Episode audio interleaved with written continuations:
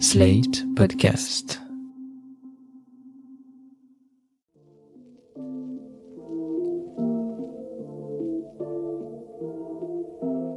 Salut et bienvenue dans New Deal, le podcast Slate Ifri TTSO qui décortique l'actualité américaine en compagnie de Laurence Nardon, responsable du programme USA à l'Ifri.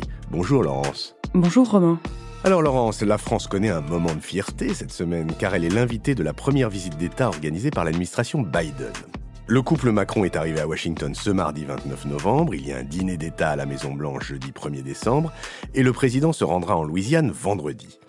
Cette invitation fait sans doute partie de la réponse au camouflé AUKUS de septembre 2021, vous vous souvenez, lorsque nous avons appris que les Américains avaient monté une alliance militaire en Indo-Pacifique sans nous, et qu'en conséquence, on avait perdu un juteux contrat de sous-marin avec l'Australie.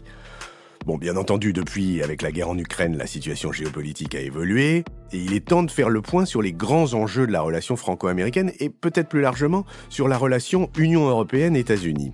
Alors, Laurence, cette semaine, vous qui savez tout, de quoi Joe Biden et Emmanuel Macron vont-ils se parler? La visite d'État de cette semaine, c'est certes la première pour l'administration Biden, mais c'est la seconde pour Macron, qui avait déjà été reçu au printemps 2018 par Donald Trump. On peut supposer que l'ambiance sera assez différente cette fois-ci.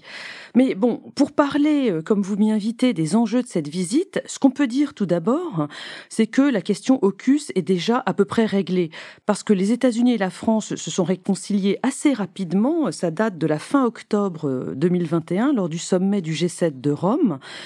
Et puis aussi, euh, nous sommes de nouveau en bon terme avec l'Australie. Bah alors tout va bien dans le meilleur des mondes eh bien non, parce qu'il y a un vrai sujet de friction avec les États-Unis aujourd'hui, et il tient à la politique industrielle que l'administration Biden est en train de mettre en place. Par la politique industrielle, vous voulez parler du Inflation Reduction Act, par exemple, non? Oui, euh, si vous entendez parler de l'IRA euh, dans le journal ces temps-ci, ça n'est plus l'armée républicaine irlandaise, c'est effectivement le Inflation Reduction Act, cette grande loi qui met en place des crédits d'impôt et des subventions à hauteur de 370 milliards de dollars pour, entre autres, la fabrication aux États-Unis de véhicules électriques. L'IRA, donc, mais aussi le CHIPS Act, qui fait la même chose pour les semi-conducteurs. Et là, on parle d'un montant de 280 milliards.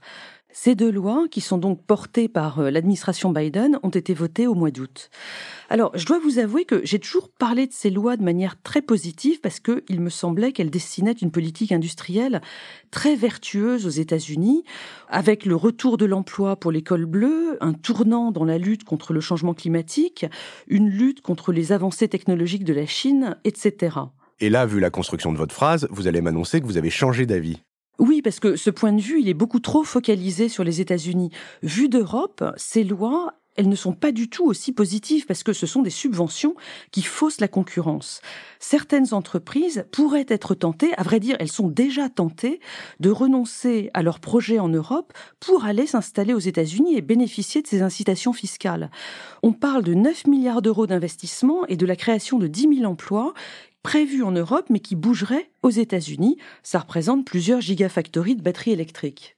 Alors qu'est-ce que vont se dire Macron et Biden sur ces sujets qui fâchent? Le président et toute la délégation française derrière lui vont essayer de négocier un assouplissement de cette nouvelle politique américaine clairement protectionniste. Mais de quels arguments vont-ils user?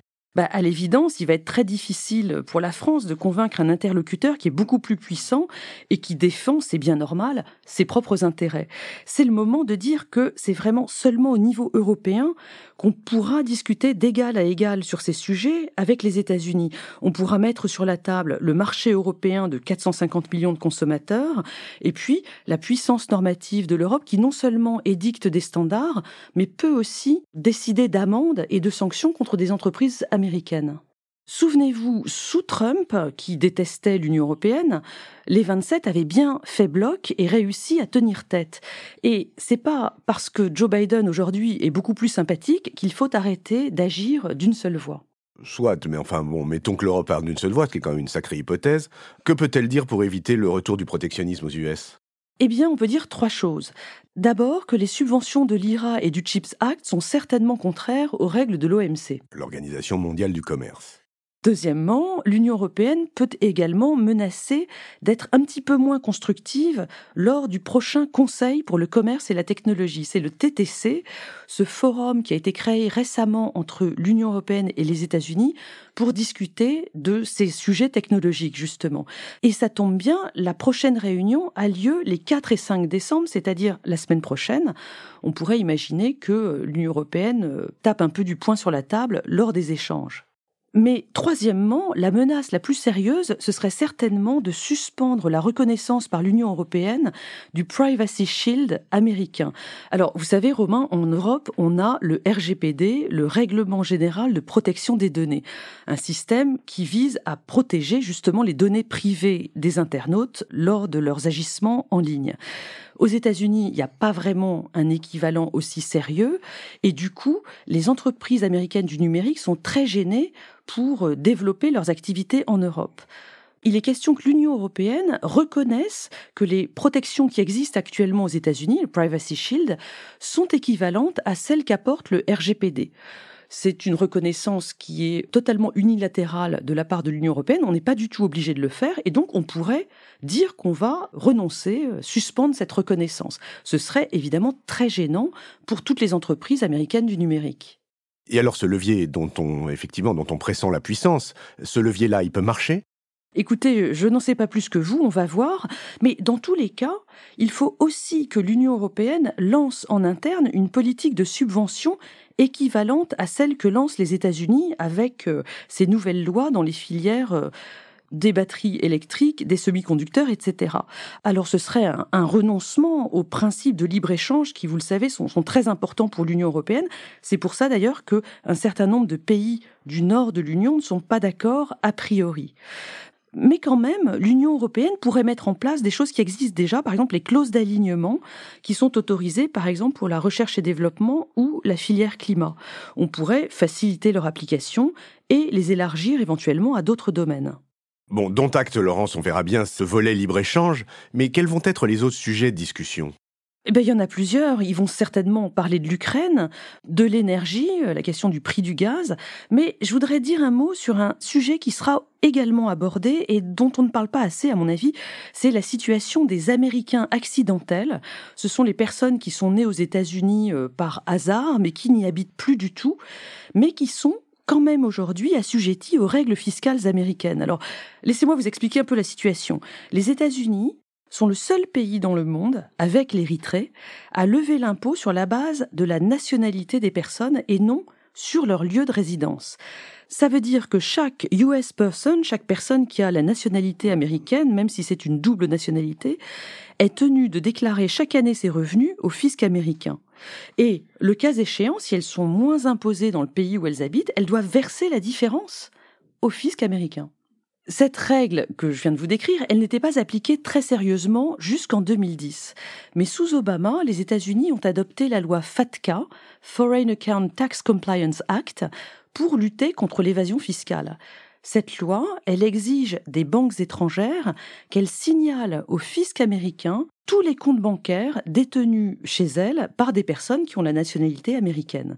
Alors, c'est très bien pour rechercher les adeptes de l'évasion fiscale, mais c'est injuste, absurde pour les Américains accidentels qui, sans se douter de rien, ont, depuis 2010, beaucoup de mal à ouvrir un compte en banque dans leur pays, ne peuvent plus souscrire à certains produits financiers parce qu'ils sont contraires aux règles financières américaines, ou enfin, c'est un autre cas qu'on m'a signalé, ils ne peuvent pas se faire embaucher par une entreprise sensible parce qu'ils peuvent représenter un lien juridique avec les États-Unis, à cause duquel cette entreprise se retrouve soumise à la loi américaine.